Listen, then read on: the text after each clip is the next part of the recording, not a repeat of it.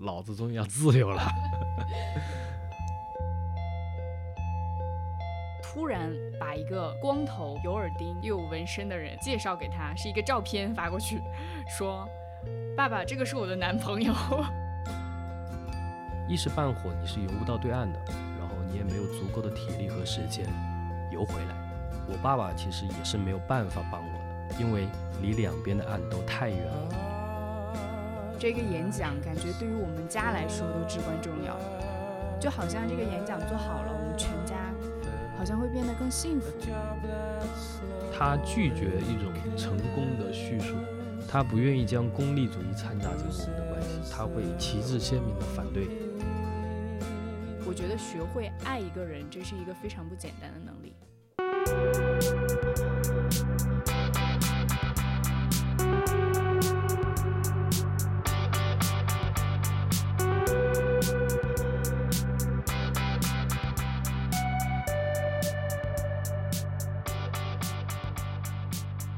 欢迎收听野泳派对，我是路北，我是陈卓，这是野泳派对的第一期节目。借着这个来之不易的机会，借着这个来之不易的机会啊，向大家介绍一下我们。我之前在电视台当主持人，然后现在呢是一个品牌策划。我呢之前是报社记者，现在是广告创意。呃，我们俩之前就是同行，然后现在也算是同行，但其实内心里呢，我们俩对自己的社会角色都持保留意见。陈卓应该是一个小说家。我觉得他已经是了，只是作品还没有发表。没有，陆北老师太过奖了，我离小说家差的还远着呢，只能说是一个妄想写小说的吧。但是陆老师是真的诗人，我的诗都写给陈卓了。总之呢，我们是爱人，呃，更是知己。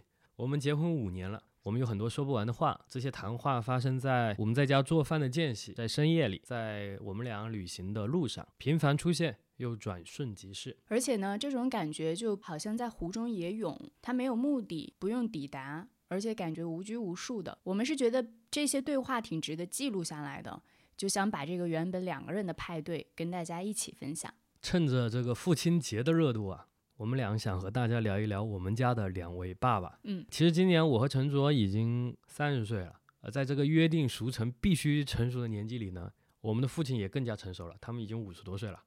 我们发现呢，他们俩正在发生一些看似微不足道，其实天翻地覆的变化。嗯，我还有几个月才到三十岁，路北已经到了。然后我先说一下我爸爸吧。其实我爸的变化表面上没什么特别大的变化，但实际上我知道他内心的变化很大。他害怕跟我的亲密关系发生改变吧，和我变成两个家庭，害怕不能为我做什么。主要是害怕我这个姑爷把他女儿抢走了。嗯，这点其实是挺挺主要的。他变化比较多是在我工作之后吧，是我自己有财务能力可以自己支配财务的时候开始发生的。然后他觉得好像似乎是特意要把我当孩子一样对待，哪怕我现在都已经快三十了。我感觉我三岁的时候，我爸妈已经不把我当个孩子看了。我感觉他们很早好像就不把你当孩子看了。对对。但是我爸爸是从小就把我当孩子。然后在现在的这个情况下呢，他又把我当更小的孩子，就是有一些让我觉得很匪夷所思的事情，就比如说我在他身边接了一些工作上的电话，然后之后他跟我妈会在旁边一直在讲，说你看，你看他还可以聊这种事情，好奇怪。说他还能解决这种问题，就感觉好像不能接受你已经走上了领导的岗位。呃，我倒没有走上领导的岗位，他们就是不能接受原来我已经工作了，感觉好像我还是小学生那种感觉。关于你的时间，在他那里变得很静止。嗯，甚至他有一种想要倒回的趋势，他好像是刻意为之的。嗯，还有一次，他得知我晚上要出差，他会非常不放心，那种感觉就好像。我的年龄还没到我自己能坐飞机、坐高铁的年龄，在路途上他会让我中转的时候跟他报告一下，落地的时候跟他报告一下，到了酒店跟他报告一下。当天晚上已经非常晚了，十一二点了，他们没必要等我，他们直接睡觉就好了。但是他们还是这样做了。这是你爸爸对你的特殊照顾。嗯，你爸对你像对一个三岁小孩，但他对我完全不是这样的。他对你是怎么样的？我觉得他就是把我当三岁小孩，而且是唯一一个。这样子看的人，他对别人的要求挺高，主要是对你的要求可能是最高的。他对他员工的要求也很高。然后就还有一个，他现在我发现经常想方设法给我钱。然后我上大学的时候，他还说你怎么花这么多钱啊，让我克制一点。但是现在就是不收他钱，他会生气。可以给我，我还是比较差钱的。嗯，一般他给我钱的时候，比如就是我过生日的时候、节日的时候啦，这种就是比较顺理成章的嘛。但是有的时候又没有什么节日，他又没有什么借口说要给我，然后之后他就跟我说，我现在有一笔钱啊，一直放银行里面，说让我帮他理财，因为我不是在金融公司嘛。然后他就觉得我能帮他理财好啊，然后之后我就跟他说，其实我也没有那么专业。他说没事，他说你拿这个钱练练手。然后后来呢就到期了，其实还赚了点，然后我要转回给他，他就怎么都不要，他就说你我，他就说你理财理的挺好的，就把它当成奖励给我了。但是其实我一下子就 get 到，其实他就是想把这笔钱给我嘛。所以那笔钱现在还在理财吗？在亏回去，而且亏的还挺多。爸爸不知道这件事情吧？他还不知道，我还没敢跟他说，他可能以为我把这个钱留下了。其实我本来的想法是，就这个钱已经，他以为已经翻倍了，是吧？对，不是我本来的想法是等再赚一点再还给他，没想到市场就变成了这样。看来这辈子是没什么机会还给他了。比如说我给他红包，他会说：“你为什么跟爸爸妈妈这么客气？难道你现在成家了就要跟爸爸妈妈分得这么清了吗？想让我永远停在我是他们孩子这个模式里？”呃，爸爸妈妈那一代人，他们长大的时候特别缺钱，所以钱成为他们表达爱的一个非常重要的方式。嗯，但是他会反过来要求我不许这样对他们，因为他会觉得我对他们就是客气，他们对我就是应该要一直把我当成很小的孩子来看待的，还是非常想宠爱你的。对，我觉得我爸爸他一直是很坚强的人，看过三次他哭吧。有一次是我奶奶去世的时候，然后还有一次是我高考结束上大学之前吃饭的时候，我说了感谢他的话，没想到作用力这么大，当场就哭了。你当时说了什么？其实我不太记得了。还有一次看到他哭，就是我们结婚那天了。那天他没哭，他哭了，因为有照片作证。真的吗？那天他一直想忍着不哭，一直阴着脸嘛。但是有点忍不住，然后整个人就非常的悲壮，然后但是眼泪还是没有流出来的。但是被好多人拍到了猛男落泪的表情包，还有视频，然后他们就都传给我。我们婚礼那一天，就是我老丈人还打了架子鼓，献上了他的才艺。东北鼓王。对对对，他可能把对我的愤怒都在当时的架子鼓表演中释放出来了。原来你是这样理解的，应该是吧？有什么可以让失去一个爱的人更容易让一个男人成长的？他可能也能理解。而且他多了一个孩子，你爸爸还有一头浓密的头发，而他的孩子 已经是一个光头。而且我爸现在年纪比较大了嘛，到了快退休的年纪了，他好像就是干劲一直十足，特别有激情。呃，到现在他依旧是一个创业者。对对，他好像没有想过说我会退休这件事情，他就觉得自己一直要发光发热的。他不光要照顾我，而且。他要照顾我的孩子，他觉得这个是他应该做的。他不光要当好一个爸爸，他特别期盼能当一个外公。他他想当的是爷爷，我觉得。他说的是。他从来不说是外孙，他就他说的是我孙子。但是他就是想要照顾我们未来的孩子嘛，他真的很喜欢做爸爸。我爸的情况不太一样，我觉得我爸这些年最大的变化就是。他越来越频繁的胡言乱语，他也不是胡言乱语，他就挺幽默的，他会说一些 跟现在的事儿毫无关系的事情。爸爸比较像那个蜡笔小新他爷爷，就是旁边的人会说什么事情的时候，他会很无厘头，很搞怪。其实爸爸还挺调皮的，我觉得。就两点比较像，一个是发型 和那个蜡笔小新的爷爷是一样的，嗯。第二个就是都很喜欢跟女服务员女都很喜欢跟女服务员搭讪。而且我觉得他幽默的感觉也很像蜡笔小新的你现在却举不出任何一个例子，我想不出来，都是现场觉得很好笑。呃，我觉得他胡言乱语的症状其实以前也有，但现在更严重了。今年我不是带我爸去做了个小手术嘛，嗯，他的那个晶状体脱落了，然后需要植入一个人造晶状体，嗯，为什么他的晶状体会脱落？据他回忆，是大概十年前他有一次去玩漂流。好像把头撞了，可能是那一次脱落的。我我爸是一个特别马大哈的人，我觉得他很随性。这已经不能是马大哈可以形容的事情了，就是十年他那个眼睛看不见，他都不关心。对，其实就是这十年他的一只眼睛是没有视力的，只是能感觉到光，但是其实已经看不清东西了，而且戴近视眼镜是无法矫正的。他的那个脸上长了一个斑还是痘什么的，结果就这个，他马上就去美容院把那个斑还是痘给搞了。然后我就在想，为什么眼睛都看不见了不搞，然后之后脸上一长斑长痘了就要去搞？那爸爸肯定是一个非常注重形象的人，对，很臭美的。他天天要对着镜子说：“哇靠，我好帅啊！” 其实去年我就带他来深圳检查了眼睛，当时就说要做手术嘛，嗯，病情也非常清楚的得到了一个医学上的解释。他就给我打了个太极，他说最近工作忙没时间留下来做手术，说下次再来说反正总要来深圳。然后回去以后他就变卦了，他就再也不会承认说自己眼睛看不见了。那他怎么不承？他怎么不承认自己眼睛看不见了？他就是看不见呀。他就说眼睛好了，他说他看看东西越来越清楚了。他说他自己发明了一个方法，他每天拿那个水煮精去敷他那只没有晶状体的眼睛。我记得有一次，你的手离他非常的近，你说爸爸，只要你能看清楚我举的这个是一还是二，就可以不做手术。然后结果，然后又你举出到底是一，然后他说三，我当时都震惊了。他就说他用那个水煮蛋呢，他的视力已经逐渐的恢复。他说再有一段时间他就完全看得清楚了，可能近视眼都要好了。他说的时候还是兴高采烈的，我不太相信他相信自己说是真的，但是他表现出他相信这件事情是这样的。然后后来呢，我实在是没有什么办法，然后我就把他的这些胡言乱语、水煮蛋理论告诉了我妈、我奶奶还有我叔，可能我叔叔的作用比较大吧。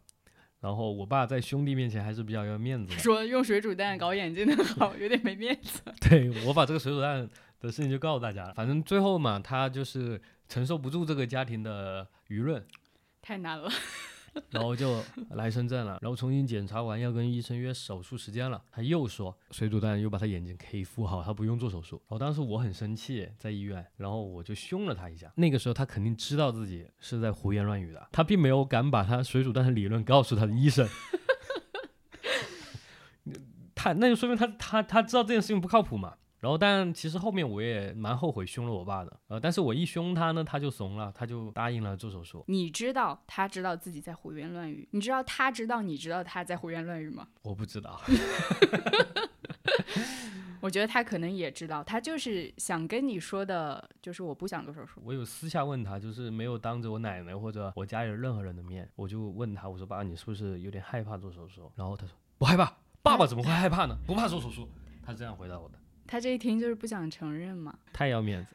但其实我小时候，我爸不是这样，他其实是一个特别讲道理的人。八十年代的时候，他是大学生嘛，嗯，我小时候我记得我家里是有五个书柜，都是我爸爸的书，嗯，在我心里，我爸爸一直是一个呃知识很很渊博的文化人，我很崇拜他。但是爸爸的变化真的好大哦，不是说他不是一个知识渊博的人了，就是感觉他明知道是这样，但他非不这样。对。我现在挺能感觉时间在我和我爸爸之间产生的影响。今年我也三十岁了，我感觉我长大了，越来越不需要一个保护我的父亲。而我爸呢，他也正在一步步的失去一个需要他照顾的孩子。听着还挺伤感的。命运注定是伤感的，人生就是如此。你还记得你小时候你爸是什么样吗？我小时候，我爸应该是特别时髦的人。他当时是他们学校的校草，很多人追他的，号称双鸭山、井冈山、井冈山。开始说吧。反正据我妈描述，当时他宿舍好几个他的同学都觉得我爸挺帅的。他原来会跳霹雳舞，而且他会烫头。我爸原来还当过体育老师，然后他就每天打球，就是那种感觉非常青春。我在马上把这个画面回到现在，我就觉得。跟当年完全没法对标，就是两个人，就是突然从那个时候的他一下子变成现在我我爸一个东北大大哥，东北大汉，然后我就觉得这件事情很不可思议。我经常会想起一件事儿，我爸妈吧结婚比较早，然后我上幼儿园的时候，其实他们都还很年轻的，还是二十多岁的年纪。我记得我爸当时应该是要晋升，有一个非常重要的演讲。那是在一个很热很热的夏天，他在我们当时住的那个老房子里面就开始一遍一遍练他的那个演讲词，他就会改变各种语气啊、重音啊，还有配合的手势，还有他会照镜子看他当时的表情。当时真的非常热，而且我们那时候是没有空调的，然后他总说着说着，然后就流汗了，同时还很紧张，然后他就去洗把脸，然后喝杯水，坐在那儿继续练，然后练很久很久，然后结束之后，他还有那种长叹一口气，就感觉终于把这个演讲给练完了那种感觉，还叫我跟我妈一起过来吃冰镇西瓜来庆祝一下，太热了。但是当时我虽然很小，我感觉到那是一个非常重要的事。这个演讲感觉对于我们家来说都至关重要，就好像这个演讲做好了，我们全家好像会变得更幸福。但是现在其实回想起来，我爸当时就是一个年轻人的样子嘛。因为我工作之后也有一些类似的时刻，就感觉被生活中的一些情况、被一些工作搞得压力重重、紧张兮兮的。但是当时的那股劲儿还在，就是对未来非常愿意努力，有非常多向往。他那时候就是那样的年轻人，他当时那种紧张、用力过猛的样子，其实我是觉得是很难得的，因为我在后来的时间里面，好像再也没有看过他这种样子了。他就慢慢变得好像什么事情都可以处理的游刃有余，他就变得是一个很好的爸爸，就好像能解决我所有的问题。但是我猜他当年演讲的那个时候也没想好。到底怎么做一个爸爸？他那时候还那么年轻啊！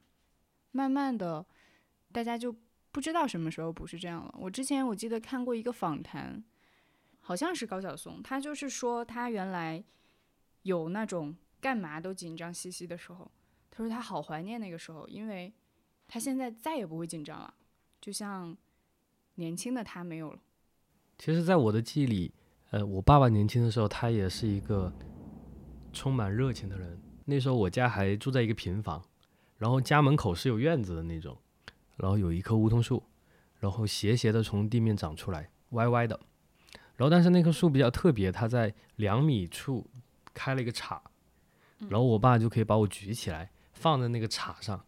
其实小孩子在那么小的时候，如果爸爸经常把它放在树上，真的是童年应该是记得最深的时刻。对，多年之后呢？我和陈卓呢去海洋公园坐了那个跳楼机，很高，嗯，也很快乐，但好像还是没有当年我家门口两米高的那个树杈 那么快乐。嗯，他和我相处的主题就是逗我开心。嗯，我从小的睡前故事都是我爸爸负责的。据我妈说啊，就是我还没出生的时候，我爸就会对着我妈的大肚子讲孙悟空大闹天宫啊。然后我小学的时候我大了一点，然后他就给我讲。岳飞枪挑小梁王，太刺激了。反正都是动作戏吧。可能我现在晚上睡不着觉，和这段经历也有很大关系。我觉得你性格有的时候跟这些戏也有关系。我就觉得你整个人非常的大闹天宫的感觉。然后再后来呢，我爸他在工作上就进步了，进步以后他就特别忙。然后我也上中学，然后我们那边补课特别严重。总之就他忙他的，我忙我的，他就再也没有管过我了。他有和我说过一次，他说：“他说他的小时候，我爷爷是一个特别严厉的父亲，管他管得特别的紧。他说他不喜欢这样。但我觉得你好像还挺希望他关注你、管你、在乎你的。对他对我太松了 这就是一个轮回嘛。到时候你可能在你孩子身上又会管他管得很紧。不 会不会。”就是我出生的那个县城，它是一个很闭塞的小地方嘛，所以我从小就能感受到我爸爸和其他大人是不太一样的。然后我记得有一次，我爸的一个朋友，然后就两个人说一些客套话吧，打招呼的时候，爸爸带着孩子的场合的客套话就是就夸对方的孩子优秀嘛。然后我爸那个朋友就说我很优秀，然后说我爸一定会感到很骄傲。然后我爸当时立刻就回复他说：“他我和我儿子之间是亲情，不能说骄傲。”这句话我印象特别深，嗯，就是他拒绝一种成功的叙述，就是优秀是一个成功叙述，他不愿意将功利主义掺杂进我们的关系，他他会旗帜鲜明的反对这种看法。你知道，我觉得你为什么对这件事情记得比较牢吗？因为我觉得你是比较期望无条件的爱，你对这件事情其实很在乎。这就要提到我妈了，因为我妈对我特别的严格，嗯，喜欢使用暴力。等到明年母亲节的时候，我们再来聊一聊这辈子不敢和妈妈说的话，今天全说了。而我爸他知行合一的，他他嘴巴上这么说，他其实也是这么做的。嗯，从小到大，我说我喜欢的事情，他都支持了。嗯，就我本科学新闻，有这个新闻摄影课嘛，然后我就跟我爸说，我想买个单反。那其实单反当时候挺贵的，一零年买一个那种专业一点的单反，它得要一万块。反正我就跟我爸打了个电话，他二话不说就把它转账了。然后再后来，我大学暑假的时候，我在我们老家县城开一个吉他班，第一次创业。然后教室是我爸，教室是我爸搞定的，小地方人情社会，反正我爸没花钱找了朋友，然后就借用了两个月。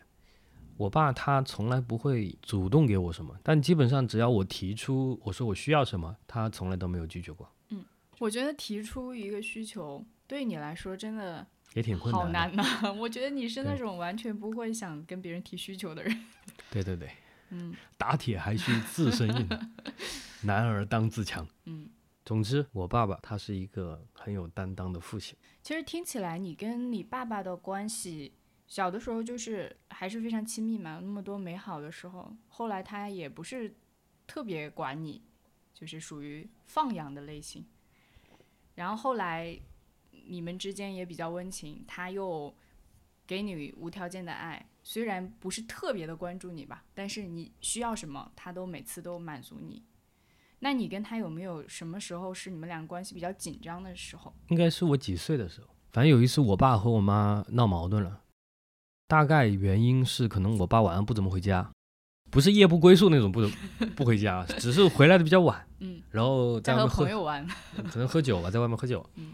然后然后我妈她就在卫生间哭，当时我在我自己的卧室玩奥特曼，我玩的可开心了，我靠，我听到我妈在哭，那可能是我第一次就看见自己妈妈哭，我能理解你这种感觉，很震撼，就小孩看到爸爸妈妈哭，这种感觉真的很可怕。就天昏地暗，感觉天都塌了那种感觉。对，我妈哭，我我就第一句话上去就哭了，就哭着问我妈你为什么哭？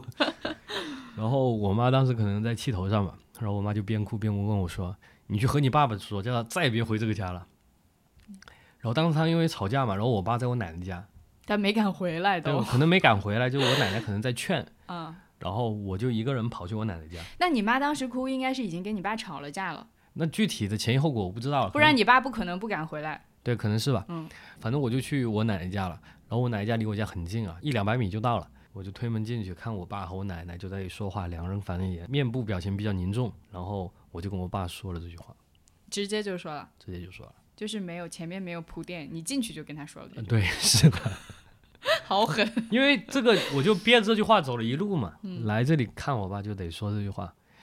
然后其实我那句话还没说完，我就感觉到我伤了我爸的心了。嗯，我当时就后悔了。他当时什么反应？呃，他当时没有什么特别的反应，他看着我，听我说完这句话，然后他就往家里走，然后我也就跟着他走，然后就紧紧的跟着他，就有点像卡夫卡惹我生气了，然后我没理他我们的狗。对，就卡夫卡如果生气了，如果我没理他，就会一直跟着我，嗯好像很想得到我的原谅嗯和重新的宠爱。我当时就这样，我就跟着我爸屁股后面，然后就回家。但是后面发生什么，我已经完全不记得了。反正生活就继续下去，他们肯定也和好了。这件事情他从来没有责怪过我，可能他记得这件事情，也可能他已经忘了。我爸是一个比我更加乐观开朗的人，他可能被我伤害了，也可能早就愈合了。这可能只是他经历的无所谓的小事。我觉得他不可能忘了这件事情。作为一个爸爸，其实小孩当时说的很多话是会被放大很多倍的。然后我身边有很多朋友，他们可能已经生了小孩了，他们会把小孩无意间说的一句话一直重复给别人听，因为他很开心。我觉得伤心的事情会比开心的事情记得时间更久。但是父亲就是这样，父亲从不需要孩子的道歉。嗯，你跟你爸有关系紧张的时候吗？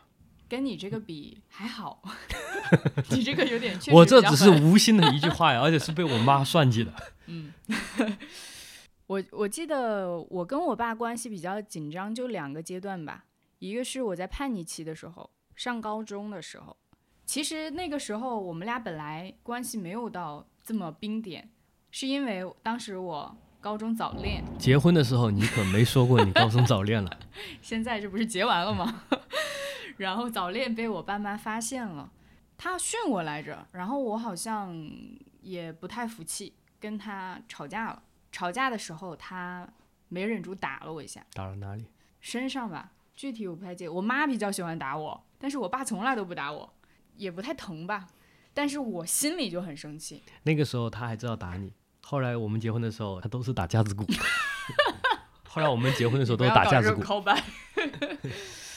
反正当时我就很生气，我心里就觉得我再也不要跟他说话了。我当时真的在气头上的时候就是这么想的，而且我执行了这件事情。我记得我大概有一个星期没跟他说话，而且他也生气了。他生气，他也不跟我说话，就是我们两个没有一个人主动。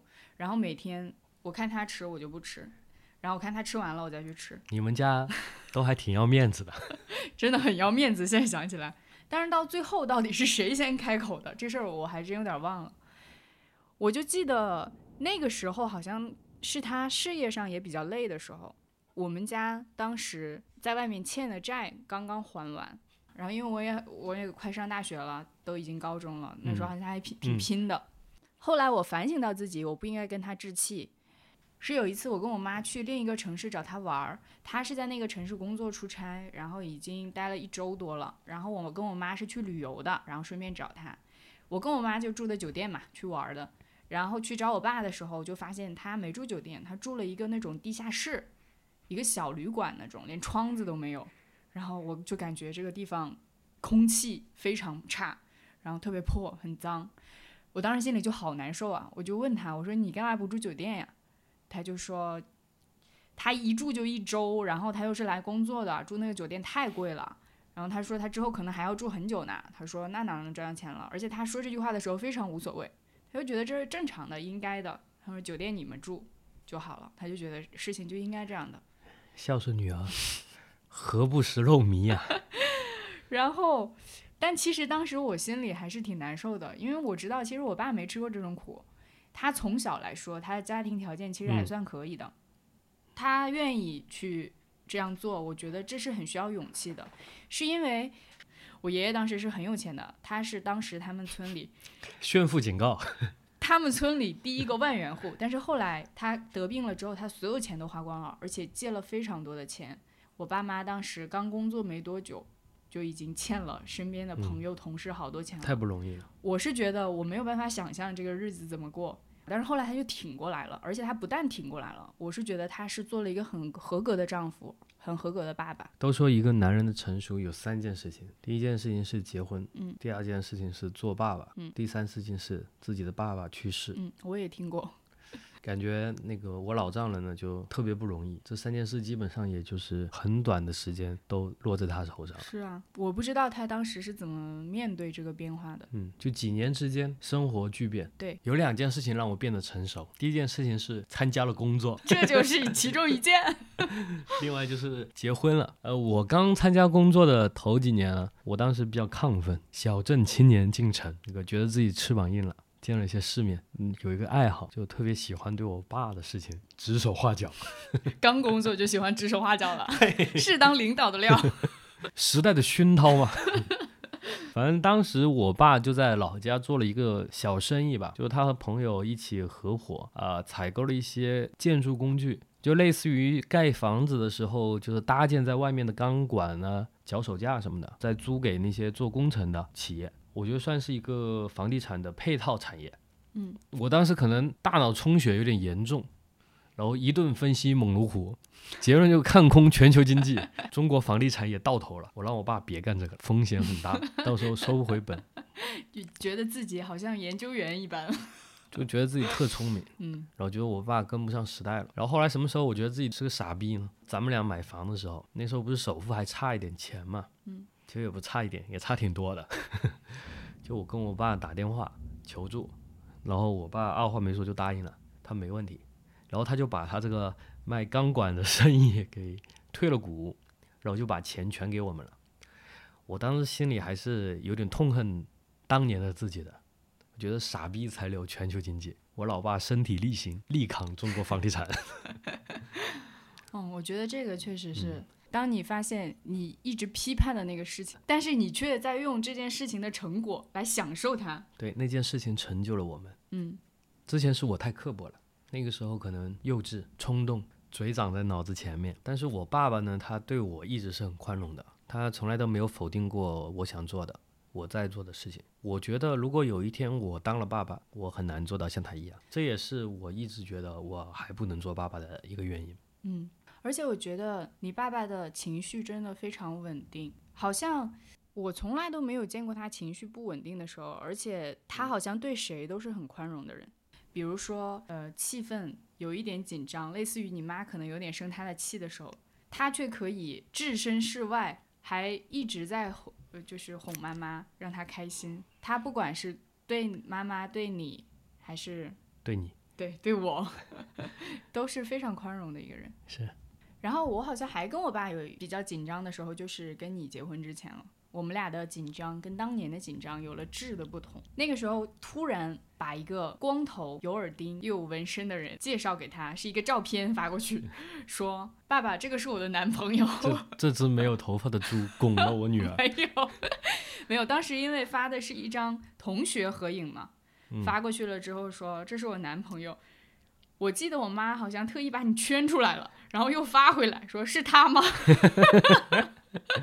然后之后我说是的时候，他们很久都没回。但是三天之后就杀到了深圳。是的，当时他可以说是整个人都写满了抗拒，但是那个时候跟小的时候完全还是不一样的，因为我觉得我那时候长大了嘛，没有办法再像小的时候我们俩用比较初级的对抗方式，两个人吵架了，或者他打我一下了之类的。感觉都不太合适了。我觉得他当时有种非常不受控制的感觉，可能是跟他那时候准备演讲的时候的那种紧张是异曲同工的。也是第一次遇到这种事嘛？当年是第一次职业上有这个 presentation 的需要啊，这是第一次女儿好像要跟别人私那是一种定终身了。，那是一种年之前是一种年轻人的紧张，这一次是年轻岳父的紧张。嗯嗯，他当时其实显得还挺笨拙的，他全身抗拒，但是什么言论都没发表出来，他成熟了，他知道不知道怎么办的时候，先不说话。越做越错。对，也因为我太大了嘛，没办法，他直接说他的观点，他也不能说你干嘛找一个光头，或者这个人纹身，你觉得合适吗 之类这样的话。但是我是觉得他带着比较质疑还有审视的态度来面对这件事情吧。这件事情我会经常感觉那段时间有一根非常隐形的线，他感觉好像在跟我正常交流、正常相处，但是我会觉得我们两个之间很紧绷。那根隐形的线就好像每次要触碰到这个话题的时候，他就逃开，然后不面对这个话题的时候，然后他有的时候又想绕回来。不过当时是我妈，她的角色是那个火力全开的，哎，也没火力全开几天，这不来了深圳就 就被你搞定了，就拿下了嘛，真的妥妥的。因为你这个女婿实在是太好了。但是他们俩的状态是形成鲜明对比的，或者是两个人可能来之前就已经商量好了，我妈来进行火力，对火力，然后或者试探。然后之后两个人执行这样的策略，然后他来托底，他来托底，然后不要让这个情况有更进一步的恶化，。嗯，或者说，呃，他可能是那个要一直观察的人。对作为一个女婿啊，在向这个你的父母证明我自己的时候，最开始的时候，大家总觉得丈母娘很难搞定，嗯，但其实不是，丈母娘其实是比较容易搞搞定的。丈母娘其实往往只要你表现的有礼貌、有责任，对吧？然后也有一个做丈夫的能力，基本上大最重要的是，你能展示出你很爱她的女儿。哦，对对对对对，还有这一点，基本上这个丈母娘就呃会很容易接受自己的女婿的。对我妈当时的变化是很明显的，就是从开始的火力全开，就突然变成了你是他儿子一样。对多了一个儿子，对，呃但是老丈人不是这样的，岳父大人他是刚开始的时候看感觉看起来很讲道理啊，好啊，女儿谈恋爱没问题啊，但其实他会盯着我，盯一辈子，看你对他女儿好不好。好可怕呀，感觉。刚刚讲的都是你和你爸关系紧张的事情啊，那你和你爸爸关系最亲密是什么时候？其实我觉得我们一直都挺亲密的，但是要是说最亲密的时候，应该是小时候还有现在吧。我妈她比较严厉，我爸他就负责带我玩儿啊，给我买好吃的呀，做好人呀，这些都是我爸负责的。然后我妈呢就负责管我呀，做坏人都是我妈做的。揍 你，对对对。然后之前我妈她真的很可怕，我妈她当时在当班主任，然后她对我 也是这样子的。当时他们班的同学还觉得我很可怜，是我妈的小孩。我觉得他们是真的这么想的。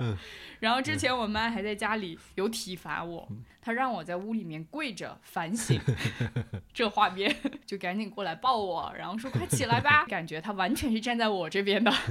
然后之后她就会带我出去买好吃的，当时的感觉就是，哎，这有什么的，跪就跪呗，跪一会儿又没事儿。然后我还没心没肺的在那抠我们家当时的那个墙皮，一直在那找，哎，跪着能干点啥呢？就感觉好无聊啊。然后结果我爸一回来就说过来吧，爸爸抱抱之类的。然后当时我就好委屈啊，我就感觉天哪，我真的是受了天大的委屈一样。然后就然后鼻涕就流出来了。对，马上就哭了。其实之前根本就不是这样的。然后就跟他去小卖店挑一些小零食啊什么的，然后就很开心。虽然他总是觉得我像小孩，但是我有一种感觉，就是等我年纪更大一点，然后等我爸再老一点，可能等到他完全需要我照顾他的时候，就像我小时候需要他那样。可能父女之间的关系又会回到最亲密的顶点。我最需要我爸的时候，是我读高一的时候。我本来在县城嘛，初三毕业的时候，我爸问我，呃，要不要去市里读重点高中？嗯，我爸当时的想法呢，就是他希望尽他的能力去给我提供一个更好的教育资源和学习环境嘛。但是我当时的想法是，老子终于要自由了。后来去了，其实是有些困难的，因为我当时年纪比较小。一个是生活上我要自己照顾自己，第二个就是我当时成绩比较差，就我在我们县城还还凑合，但是去市里以后就特别差了，非常难混。然后第一次月考呢，八门课嘛，考了四百多分，全班倒数第四。那个时候中秋节快到了，天上的月亮很圆。然后我哭着给我爸打电话，真他妈没出息！我操！第二天就后悔了。那个时候我爸差不多每个月都来看我吧，然后每次呢我都会很期待。那个时候他都会主动拥抱我，然后说：“小伙子又长高了。”然后每次他走的时候，我都会很伤感。我也是那个时候开始写诗的，虽然我只有十四岁啊。但是我当时已经感受到了乡愁，是一枚小小的邮票。我比较早就习惯了一个人的生活，而且我一直引以为傲，我一直觉得，呃，早一点独立挺好的，这样可以比别人快一步。但现在其实我也不是这么想的。呃，去市里读书是我爸和我共谋的一个决定，我们都放弃了情感的陪伴，而选择了更现代性的生活。我读的高中有点像，就是之前网上很出名的那个毛毯厂。就是一个高考工厂嘛，嗯，然后到处都是外地学生和陪读的家长，大家来到这里就是为了通过读书改变命运。那变成什么样的命呢？那就是离开落后的家乡，然后去现代的都市，做一朵强壮的蒲公英。比较优秀的就去北上广扎根，而次一点呢，也能去混个省会城市。工作以后，我看那个贾樟柯的《山河故人》就很有感触。这个赵涛饰演的女主角做了两个很重要的人生的决定，一个是爱情的决定，就是她年轻的时候在矿工梁子和那个老板张晋生之间，她选择了张晋生。为什么呢？因为张晋生开着汽车做着生意，呃，一副更有前途的样子。然后另外赵涛做了一个决定是亲情的决定，就是他和张晋生后来离婚的时候，他主动放弃了孩子的抚养权，因为他觉得张晋生在大城市。然后他更有钱，然后他会给孩子更好的生活。呃，这是改革开放的浪潮之下，我觉得可能是我的父母还有我们这两三代人做出的这种选择，在情感的陪伴和现代性的诱惑之间，我们总是坚定地选择了后者，去更繁华的都市去赚更多的钱，过更现代的生活。这部电影也就是这一点，它刺痛了我。我现在已经开始怀疑这件事情了，就是更现代的生活究竟是不是一种。这个命题放在任何时代都是一个很重要的命题。像我们说的，把情感，特别是父母和孩子之间这么稳定的关系，都要放弃掉，去追求的一个更好的生活和人生。那这样的一个人生，到底是一个什么样的人生才值得大家去这样做呀？这个时代，我们总是把发展、把更好的生活凌驾在情感之上。但是很多人最终他都没有想好自己到底想要的是什么。大家当年在做出这个选择的时候是非常坚定的，过现代的生活是比情感更重要的，从来都没有怀疑过。呃，我们如果开始怀疑这件事情的话，那他对今天的父母和子女的关系，他可能会是一个挑战。嗯我们好像需要重新去看待我们是怎么走过的这段路，然后来到今天的。可能大家不会意识这个问题，他会觉得要往前走比一切都更重要。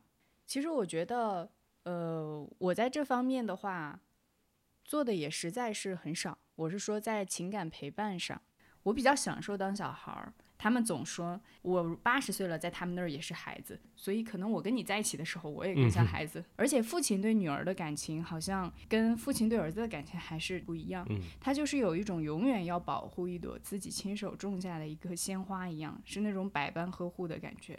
我总觉得他们给予我的时候，比他们收获的时候更幸福。但其实有的时候这样想还是挺自私的。而且我跟你结婚之后，我才真正的意识到每个家庭的相处模式是那么不同。然后我看到你跟你爸妈在一起之间，很多时候都是成人间的对话，而且他们非常尊重你。你在你家里，我总觉得很像家长，因为你在你家会承担很多责任，而且你会很有主导性。我当时跟你在一起的时候，我还挺惊讶的。我说哇，原来你在你家的地位这么高，好像你是你们家的大家长那种感觉。然后，谁在家里赚钱最多，谁在家里就说了算。而且你在跟我爸妈相处的时候，我会发现你也会变一种模式就。我们家是三三个大人，你一个孩子，不是了，三个大人一个孩子。我是觉得你会啊也更像小孩子那样子，因为我觉得你还挺享受他会把我们两个当孩子的那种感觉是的，是的。上小学，我妈好像就把我所有的玩具给处理掉了。好残酷。就是我至今我并不知道我的玩具去了哪里，但是当时我好像也接受这件事情了，就觉得我上小学了，我不应该玩玩具了。我那时候好像就觉得自己是有责任的。我就记得你在我家的时候，爸爸说带我们去滑雪，就会像跟小孩子说一样，明天带你们俩去滑雪怎么样？然后我觉得你的反应是，之后你还会特意像小孩那样跟我说，明天去滑雪，明天中午要干嘛什么。但其实你好像之前不是这样的。对对对，就是久违的被关爱滋润到了。就是所以我在我家完全不是这样的呀。嗯。我记得我有一次工作之后回老家，中午我一个人在家吃饭，工作日我妈在单位吃，然后我爸突然就回回家了，然后他看到我我一个人，我说你吃了饭没？要不要跟我一起吃？他说不了，他说他要去单位食堂吃，然后他就他就转身就把门关上，他就走了。嗯，为什么呢？其实我觉得他应该是害怕留下来和我一起在家吃饭，为什么很不熟？不是他可能怕他要洗碗吧。哦，原来如此。所以我有时候也会在心里埋怨我爸爸，我难得回趟家吧，你都不愿意陪我吃顿饭。但我爸好像就是这样的人，我也接受了。他很早就已经开始不太主动关注到我了，反正他玩他的。嗯、之前他来深圳，他在深圳朋友很多，呃，总喜欢带我去他们那一代人吃饭嘛，一个大圆桌坐十几二十个人。我还去过，你记不记得？对对对，你也去过。然后他是客人嘛，他被别人邀请坐在中间的主位上，然后我辈分比较低啊，我坐在离门最近的那个上菜位，俩隔的那个远呀。刚好面对面。然后一顿饭下来，我跟他说不上一句话。但现在的话，比如说像上次他来深圳看病啊，我会安排好他每顿饭，然后提前问好他你想住家里还是想住酒店。他一般都不想住家里，然后我会想着带他去玩，然后带他去逛街、买衣服什么的。我感觉我爸越来越像个小孩，然后我越来越像他的父亲，就像李云亮的那首诗：“想给父亲做一回父亲。”嗯我觉得我一直都是一个安全感还挺强的人，从来都不会特别害怕什么。我觉得我还有挺强大的一个精神的后盾支撑的，因为从小到大他经常夸我，我会怀疑事情的意义，会怀疑我存在的意义。其实我没太怀疑过我自己。然后还有一点就是我比较珍惜情感吧，他可能教会了我怎么爱别人。我觉得学会爱一个人，这是一个非常不简单的能力。你觉得你爸爸是怎么改变你的？我小时候，我爸会带我去野泳，那是我童年暑假最开心的事情。我们县城有一个水库，那个时候夏天大人去那边都喜欢游到对岸再游回来，完成一次对水库的横跨。呃，那个时候我记得我应该是十一二岁吧，我从来都没有做到过横跨水库，对十一二岁来说，其实好难。但是我是我们县城游泳比赛第三名。又提起来了这个名字。对对对，我是我们县城青少年组蛙泳第三名，十一岁的时候拿到了天才优秀的成绩少年横空出世。对对对。呃，但游泳是一件对我来说感受很深刻的事情，就是游泳所需要的动作是非常简单的，那个扒拉手、蹬腿，然后就就可以了。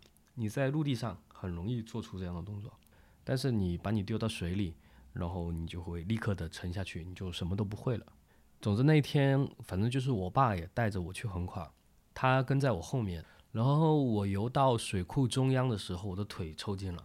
这个事情是有一些危险的，因为一时半会你是游不到对岸的，然后你也没有足够的体力和时间游回来。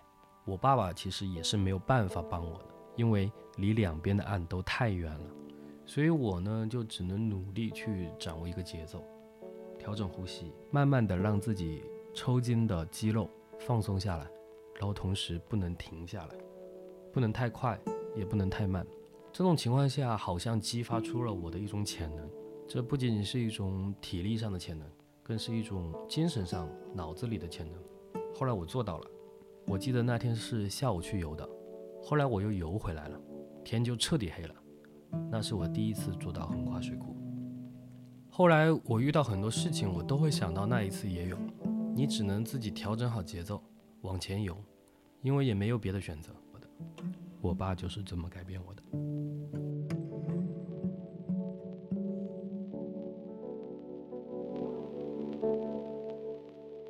感谢收听野泳派对。你有任何想对爸爸说却不敢说的，欢迎留言，每一条我们都会认真阅读。我们下期下期再见。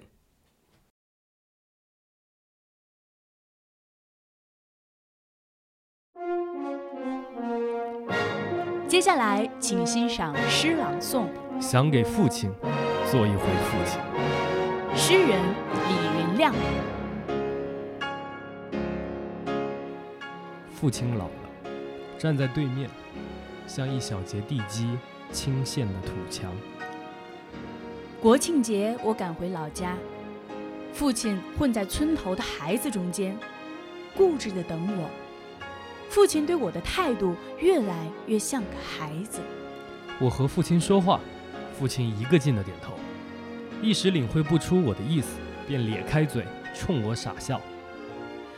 我和父亲一同回家，胡同口的人都扭着脖子朝我俩看。有一刻，我突然想给父亲做一回父亲。给他买最好的玩具，天天做好饭好菜叫他吃，供他上学，一直念到国外。如果有人欺负他，我才不管三七二十一。非撸起袖子，揍狗日的一顿。